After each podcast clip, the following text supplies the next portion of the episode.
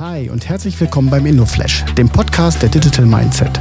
Mein Name ist Christian Bredlow und ich spreche hier regelmäßig mit Köpfen der Digitalisierung über das, was sie antreibt und bewegt.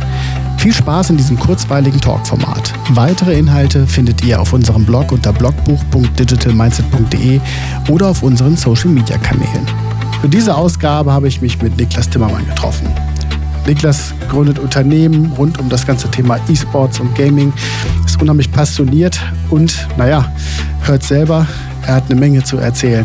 Also viel Spaß bei dieser Ausgabe vom InnoFlash.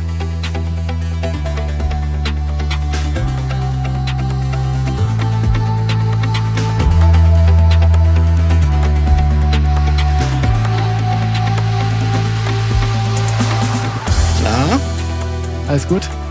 Ach ja, es ist wunderschönes Wetter. Es macht einem ja so ein bisschen Angst im Oktober, jetzt haben wir schon November, solche Temperaturen zu haben.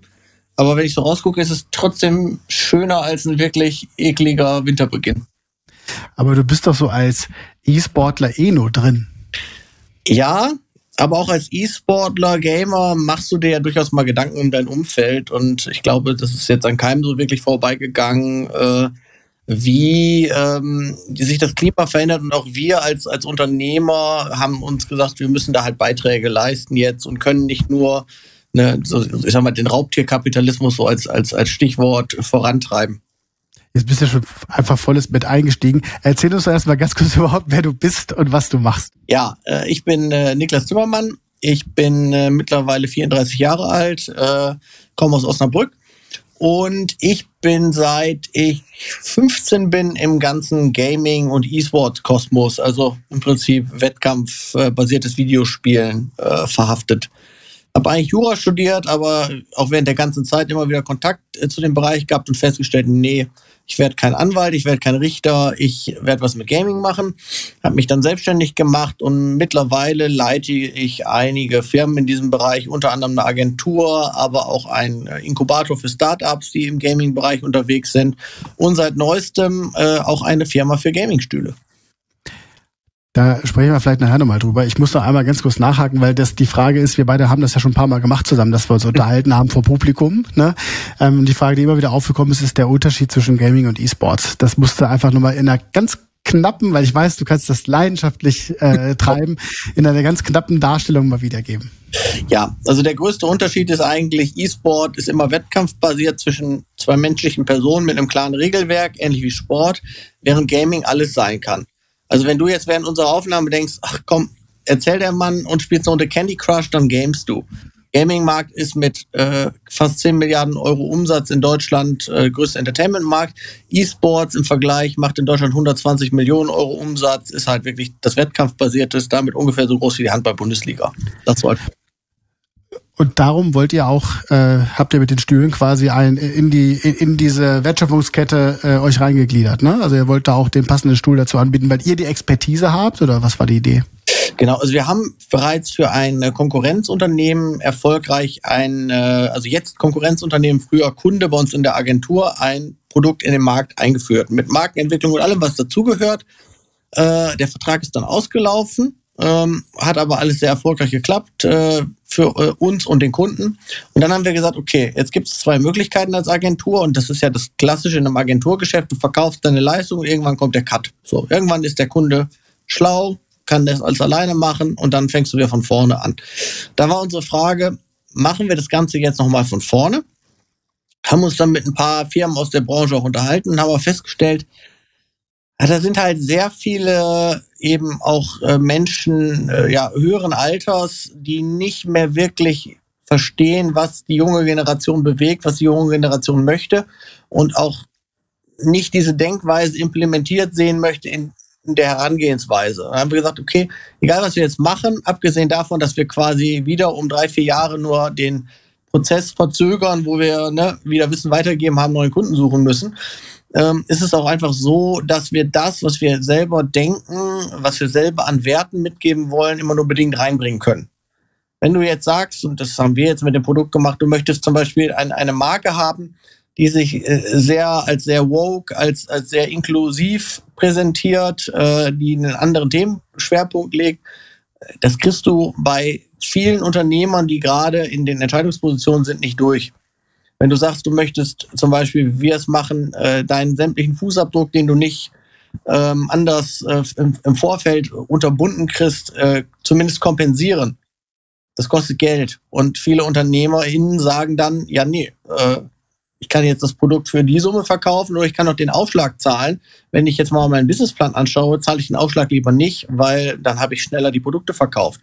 Und verstehen nicht, dass die Produkte sich gerade deshalb in der Zielgruppe eher verkaufen, weil die Zielgruppe mittlerweile diese Erwartungshaltung hat, dass Unternehmen dort Verantwortung zeigen und das Unternehmen vor allen Dingen auch äh, sich äh, mit den Bedürfnissen befassen, die diese Zielgruppe hat. Und ähm, das ist eben etwas, wo wir gesagt haben, wir können da jetzt für uns auch keine Kompromisse mehr eingehen, weil sonst sind wir wieder nur unglücklich und verlagern da die Entscheidung einfach hinten hinaus.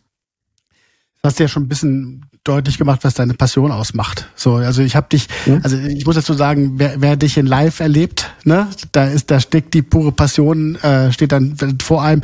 Also was ich weiß, ist, dass du gerne schnell Auto fährst und dass du leidenschaftlich Wett Wettbewerb magst. Aber erzähl du mal ein bisschen mehr zu deiner Passion. Komm ursprünglich auch aus dem wettbewerbsbasierten Autorennenfahren, virtuell.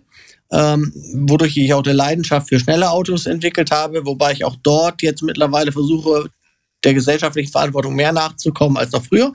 Ähm, aber meine Passion war immer das, äh, das wettbewerbsbasierte Spielen und alles, was damit zusammenhängt. Das heißt, äh, alles, was mit Gaming zusammenhängt, mit Gamification, das sind eigentlich die Themen, die ich mir so auf die Fahne geschrieben habe. Und da gibt es eben sehr, sehr viele Themengebiete drumherum, die man gar nicht so auf dem Schirm hat weil äh, wir erleben das, wir, wir gehen in den Supermarkt und wir erleben extrem viele Produkte, die eben bio sind. Ähm, wir haben extrem viele Produkte in anderen Läden, die eben CO2-neutral sind. Und das Gaming als, als sehr woke Branche eigentlich mit sehr, sehr vielen wichtigen InfluencerInnen hat solche Produkte nicht. Bei uns kommen viele Produkte, böse gesprochen, von Foxconn aus China und sind äh, aus Kinderhänden. Ähm, das heißt, alles, womit wir agieren und interagieren und äh, unsere Diskurse auf Twitter führen, Twitter ist jetzt noch das nächste Beispiel, ähm, ist eigentlich, äh, wird eigentlich zu Lasten Dritter hergestellt. Und das war etwas, was uns im Gaming gefehlt hat und wo wir gesagt haben, wir möchten dort vielleicht auch einfach Beginn einer Initiative sein, die in diesem Bereich äh, eben vorangeht. Also nochmal zu deiner Passion zurück. Ich glaube, die, hm. also ich will ja eine Sache aus dir rauskitzeln, ja, und das heißt, dass du sowas zu 100 Prozent machst. Als ich dich eben ja, als wir im, im Warteraum gewartet haben, quasi, ja, habe ich nur geguckt, habe gesagt, so, na, ist er müde oder ist er, ausge, ist er, ist er ausgeschlafen? Hm. Du, also ich habe gedacht, du bist, also du, vorhin warst du noch etwas, äh, warst du etwas äh, müder, würde ich sagen. Hast dich jetzt ja wahrscheinlich so hoch geputscht. Du machst die Sachen ja nie halb. Ich hoffe. Also ich versuche zumindest alles reinzustecken. Und gerade beim, beim Gaming ist es einfach so, es gibt ja auch kein Ende. Gaming ist, findet immer 24-7 statt und da musst du ja schon fast aufpassen, dass du selber nicht unter die Räder kommst, weil einerseits du willst es und äh, bevor wir gerade angefangen haben, ich habe gerade kurz vorher Mittag gemacht, habe ich noch eine Runde Marvel Snap gespielt. Richtig gut gewordenes Kartenspiel, was wirklich nur so zwei, drei Minuten dauert. Du hast gleich so diese ganzen Gaming-Impuls richtig geil gemacht. Äh, das ist halt einfach, dieses Thema ist halt bei mir, findet in allen Lebensbereichen eigentlich statt, Gaming. Das ist, äh, ja, ich lebe dafür und wie gesagt, ich habe Jura studiert und ich habe während den Verhandlungen dann, während des Referendariats im Gerichtssaal gesessen und habe ge einfach gewusst, ich passe hier nicht hin. Und ich gehe auf eine Gaming-Veranstaltung, nicht nur, weil ich die Leute kenne, aber es ist immer so ein bisschen so ein Klassenfahrt-Feeling.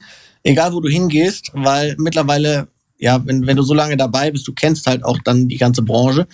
Und das ist einfach was, was, was sich sehr familiär anfühlt und wo sich Arbeiten dann auch, du sagst es, ich sah etwas müde aus, bin auch ein bisschen müde, Arbeiten trotz hoher Intensität nicht immer wie Arbeiten anfühlen. Ich glaube, das ist eigentlich das, äh, die Essenz des Ganzen, warum man Dinge dann länger und äh, stärker macht, wenn es eben sich nicht so anfühlt. Du hast ja eben schon relativ viele Sachen zu Produkte und, mhm. ähm, und Nachhaltigkeit und so, so erwähnt. Ähm, in diesem Format frage ich immer nach dem nächsten Game Changer. Niklas, was glaubst du, wird als nächstes eine große Veränderung mit sich bringen? Ich glaube, das ist, es ist natürlich nicht das, äh, worauf ich hier sitze. Ich glaube, es ist in allen gesellschaftlichen Bereichen so, dass, dass eben Nachhaltigkeit Einzug hält. Ich glaube aber eher, dass äh, das ganze Thema Gaming, Gamification äh, sich unaufhaltsam in die gesellschaftlichen Bereiche entwickeln wird, äh, die wir sonst als sehr ernst empfinden, sowas wie Arbeit. Ähm, was wir festgestellt haben, auch über verschiedene Projekte, die wir betreut haben, unter anderem mit der Julius Bär, ist, äh, dass Gaming und Gamification im gesamten HR-Prozess von wie kriege ich überhaupt Mitarbeitende bis hin zu wie binde ich und fort, äh, fortbilde ich äh, Mitarbeitende ähm, extrem große Potenziale hat und viele Unternehmen aus Ängsten vor Ernstigkeit das bisher noch nicht gemacht haben, sich aber jetzt ganz große Player damit beschäftigen. Also ich weiß von äh, ehemaligen Staatskonzernen in Deutschland, die sich eben mit diesem Thema sehr stark beschäftigen, aber auch äh, Mittelständler, die eben sagen, hey, warum habe ich eigentlich mein virtuelles Firmengebäude nicht in Minecraft, sodass äh, Nachwuchstalente hier sich einfach mal umschauen können? Warum gibt es da keine Gamification? Warum muss ein Ausbildungsprozess bierernst und langweilig sein? Warum kann der nicht cool gemacht sein und gamifiziert sein, sodass die Leute Bock drauf haben? Ich glaube, das ist etwas, dadurch, dass ich die Talentsuche immer mehr ins Internet entwickelt. Wer guckt heutzutage noch in die Zeitung, um einen Job zu finden? Das erste, was ich doch mache, ist, ich gehe ins Internet und google das. So. Und wenn ich dann auf eine der großen Seiten gehe, Stepstone, Monster, Indeed, äh, wobei da würde ich nicht mehr hingehen wegen dieser bescheuerten Werbung, äh, dann gucke ich doch einfach drauf und sehe im Prinzip äh, bessere Excel-Tabellen. So, und das ist halt, wen spricht das an? Das ist immer die Frage. Und wir wollen ja Menschen da abholen, wo sie sich wohlfühlen. Und wenn wir auf die Statistiken schauen, äh, da kann ich dir gerne nochmal für die Shownotes so, so eine Verlinkung schicken. Gibt gerade eine sehr coole Statistik, was so die Generation Alpha jetzt angeht, ähm, wie viel diese Zielgruppe spielt, auch in welcher Dichte. Da muss man einfach sagen, wenn das jeden in dieser Zielgruppe betrifft, warum wird das Thema nicht aufgegriffen? Ähm, das ist äh, ja in vielen Fällen halt nicht so einfach. Also für einen kleinen Handwerks Handwerksbetrieb ist es natürlich schwieriger als für größere Unternehmen. Aber viele Unternehmen, die die Möglichkeit haben, äh, nehmen wir Logistiker. Osnabrück hier ist ein großer Logistikstandort. Disponenten können doch das Disponieren am besten gamifiziert lernen. Es gibt so viele Spiele, wo es genau darum geht, mit Ressourcen wie Zeit oder, oder anderen Ressourcen zu agieren und vor allem effizient zu agieren da Mitarbeitende zu schulen. Das sind eben Themen, die, glaube ich, insbesondere dadurch, dass immer mehr Leute sich nur noch im Internet umschauen nach den Themen, ähm, wo eben auch diese Möglichkeiten leicht umzusetzen sind, äh, einen absoluten Boom erleben wird. Also Ingenieure da suchen, wo sie auch sind, ne? Zum eben. Beispiel. Eben, weil, wo, wo, was machen die Leute in ihrer Freizeit? Sie, sie spielen Computer, sie spielen Playstation. Und wenn ich jetzt mal ganz doof gesagt immer wieder über dieselbe Marke stolpere, die sich in mein, meinen Lebensraum reinsucht auf eine positive Art und sagt, hey, ich, ich challenge dich, das, was Gamer total mögen. Erstens gechallenged werden, zweitens damit angeben zu können, weil sie irgendwie besser sind als alle anderen äh, und drittens noch was Cooles gewinnen.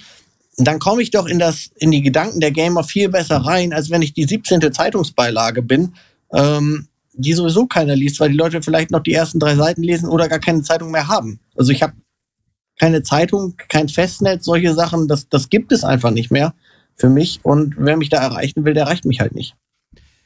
Da könnte ich auf jeden Fall die Zuschauer gerne zu erreichen, weil auch dein Unternehmen hier in den Shownotes drin steht. Ich, ich weiß ja, dass dieser Julius Bear Case, den habe ich ja auch in Berlin auf der auf der New Work Veranstaltung da gesehen. Also das ist schon ist schon faszinierend. Dafür auf jeden Fall alles alles Gute, mein Lieber. Wir haben eben jetzt schon über diverse Spiele gesprochen und die Frage hier ist ja eigentlich noch, äh, was was ist zurzeit so deine, das muss ich aufpassen, dass ich sage, dein Lieblingsspiel? weil das, da verstehe ich eh nichts von, sondern was ist deine Lieblings-App?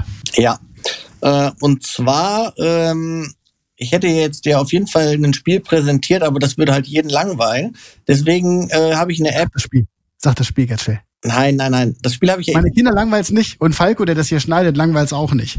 Also Falco, du wirst jetzt Marvel Snap demnächst spielen, das macht richtig Spaß. Aber für alle anderen, die sagen, ich kann mit Marvel nichts anfangen, ich kann mit Spielen nichts anfangen, Gronda. Gronda. E-R-O-N-D-A. Ist eine der coolsten Apps, die ich seit langem erlebt habe. Ist zwar kostenpflichtig, kostet irgendwie ein Fünfer im Monat. Aber für jeden, der gerne ambitioniert kocht, ist Gronda eigentlich die perfekte App, weil das ist, sie, sie akkumuliert so ein bisschen äh, verschiedenste coole Rezepte äh, bis hin hoch zu Sterneköchen und äh, gibt einem echt coole Impulse, wenn man was kochen will. Und gleichzeitig, äh, gerade bei den, bei den äh, Profiköchen dort, ist das Ganze auch immer videografisch dokumentiert. Das heißt, du kriegst einen, ich glaube, 60-sekündigen Zusammenschnitt von den einzelnen Steps, damit du dir was drunter vorstellen kannst.